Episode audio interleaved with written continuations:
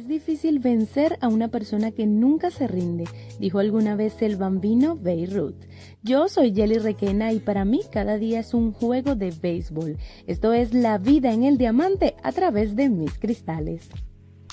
Quiero empezar dándoles las gracias por toda la receptividad que han tenido con este proyecto. Muchas gracias por tantos comentarios y buenos deseos. No olvides suscribirte, darle like y compartir este audio con esos amigos que aman la pelota tanto como tú. Hoy quiero hablarles de peloteros especiales, verdaderos MVP.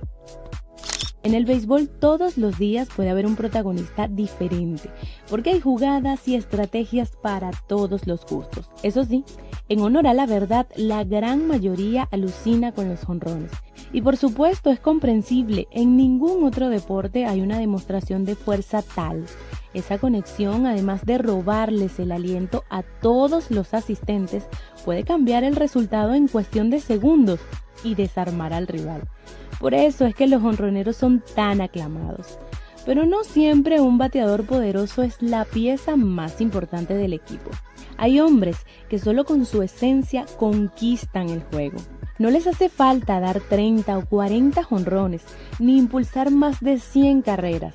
Lo de ellos es energía pura y su legado se firma con tinta indeleble. Les estoy hablando de esos que son el alma del equipo, que hacen barra y golpean las paredes del clubhouse cuando sus compañeros están bateando. Son los primeros que salen a celebrar, pero también son los primeros que tienen una palabra de aliento para el que falla en un turno importante. Ellos mantienen el equilibrio y sin que nadie se dé cuenta, se convierten en la inspiración. Sé que si eres fanático de la pelota ya tienes en mente a un pelotero con estas características. Yo por supuesto tengo el mío y es el zuliano Gerardo Parra. El año pasado aterrizó en los Nacionales de Washington en mayo, luego de ser dejado en libertad por los gigantes de San Francisco. Entonces muchos pensaron que se trataba de un refuerzo para los jardines que podía ocasionalmente aportar con el bate. Nadie pudo imaginarse lo que significaría Gerardo para los nacionales. Todo en el equipo cambió desde su llegada, porque con su Baby Char le inyectó energía, pasión y esperanza a la afición capitalina, que no sabía, por cierto, lo que era celebrar un título de serie mundial. Lo que empezó como una canción jocosa que se repetía en su mente una y otra vez por sus hijos, se convirtió en la identidad de esa novena el pequeño tiburón que Gerardo colocó en el dogout se esparció como pólvora por las tribunas. No hubo nadie que se resistiera a ser niño otra vez y como niños empezaron a creer que todo era posible. Ese pequeño granito de arena forjó las bases del título de los nacionales.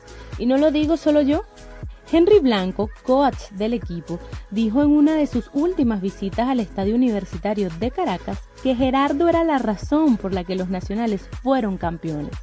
Él y toda su mística eran los verdaderos responsables.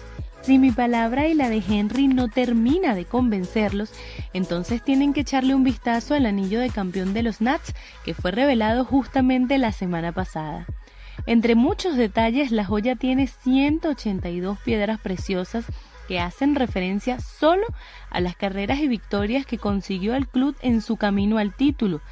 Tiene en un costado el apellido Strasbourg en honor al MVP de la Serie Mundial y posee el número 37 en diamantes, en un guiño a los jugadores como un todo. No hay honores puntuales para los grandes bateadores que marcaron la diferencia, pero sí si hay una dedicatoria especial, y esa es para Gerardo Parra. En el interior del anillo está el Baby Char que revolucionó a la capital estadounidense y en su video de presentación la novena deja claro que ese es un reconocimiento especial para el venezolano.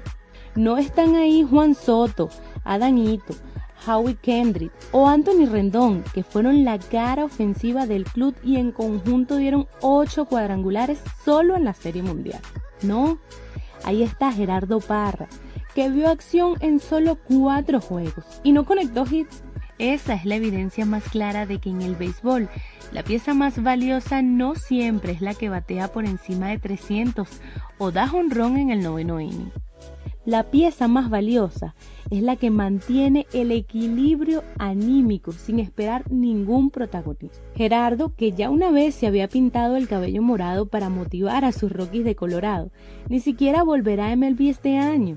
Firmó en noviembre con un club japonés y probablemente su carrera de Leaguer haya llegado al final después de 10 temporadas.